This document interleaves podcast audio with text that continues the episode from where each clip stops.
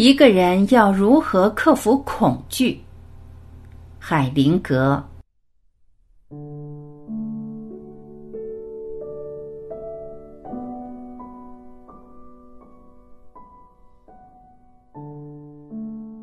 问：和父亲或母亲之间联系的中断，具体怎么理解？答。当一个幼小的孩子想和母亲或父亲待在一起，却又无法实现时，可能是因为孩子在医院或恒温箱里，或者是因为父亲或母亲已经死亡。那么，孩子对于父母自发的联系便会中断，而对于父母的爱就会变成一种痛苦。这是非常重要的观察。多数情绪的痛苦都是中断了的爱，这种痛苦实际上又是爱的另一方面。基本上他们是一体的。强烈的痛苦让孩子极其不愿意去感受它。长大以后，孩子不愿去接近母亲或其他所爱的人，而宁愿保持距离。他们感受到的不是爱，而是愤怒、绝望和悲哀。当人们知道这一点时，便可以脱离那些表面情绪，重新建立爱的连接。治疗师可以帮助当事人找到和父母联系中断的地方，通过家族系统排列再次建立联系，而完成连接，最终获得深刻的平静和满足。那么，由于早期创伤而导致的焦虑、强迫行为、恐惧、过度敏感以及其他神经症表现，大多都会消失。问：在这个过程中，治疗师的作用是什么？你怎样帮助当事人发现和所爱的人之间联系中断的地方？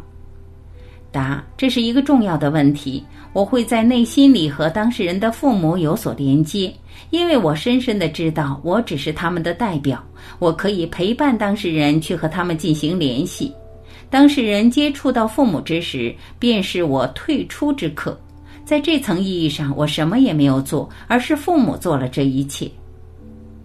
问。生命的背后到底是什么在运作着？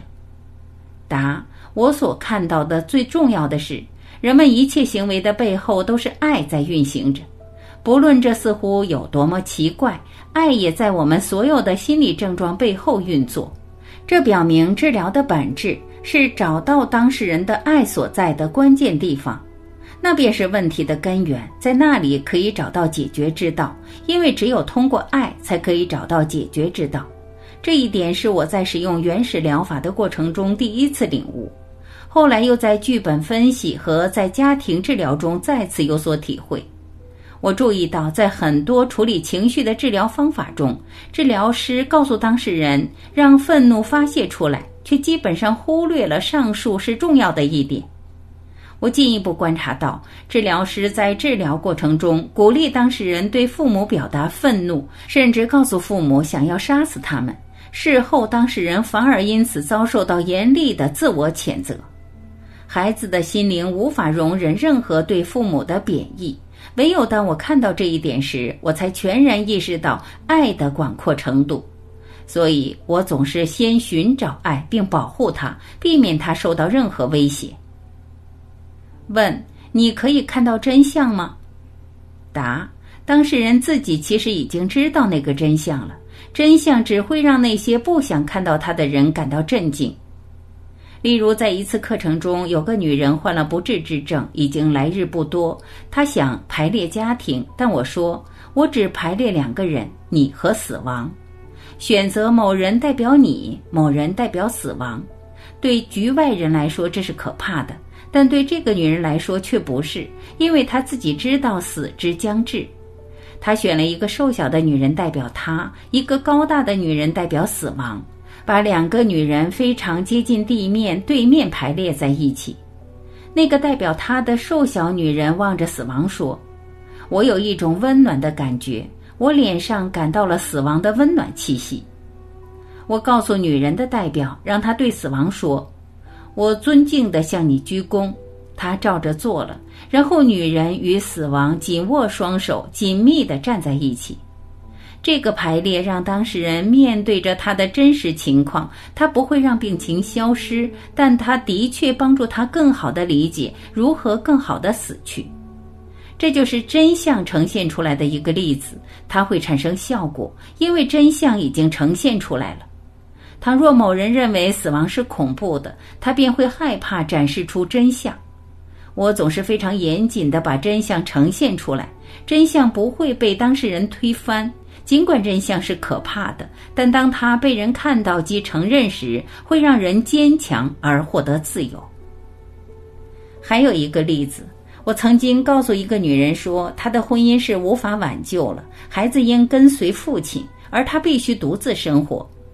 其他人反对如此，而向她提供简易的方法，但我并不允许这样做。我并不是基于个人的意见告诉她婚姻无法挽救，而是因为通过系统排列，我和她都已经清楚地看到这个事实了。我只不过是把我们双方都看到的事实说出来而已。有一个学员认为我对那个女人太残忍了。当天晚上，他还因此而在内心与我搏斗了三个小时。但第二天，当他看到那个女人脸上带着快乐的微笑出现在团体中时，他便了解到他对那个当事人的关切，还有他内心与我的搏斗，都错失了当事人的真相。问：在当事人按主正视真相时，他们内心有何变化？答：他们不再存有幻想，他们的看和行动时有着另一种严谨和力量。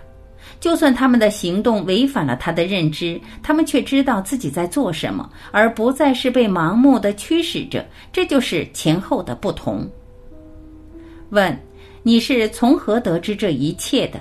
你如何能以这样的方式来看待事情呢？答：我从很多人那儿学习得来的。我是指那些当事人以及那些伤害者们。最终而言，他们才是最伟大的老师。当我本着尊敬和爱，把所有人归于视野之内，刹那间解决之道便会呈现出来。问：还有什么事情让你能以这种独特方式来感知事物？答：唯有当一个人克服恐惧时，他才能够清楚地看到真相。问。一个人要如何克服恐惧呢？答：通过与世界的本来面目保持和谐一致，与一切事物的本来面目保持和谐一致，与死亡、疾病保持和谐一致，与自己和别人的命运保持和谐一致，以及与世界上瞬息万变的自然保持和谐一致的人，就能够克服恐惧而获得清晰。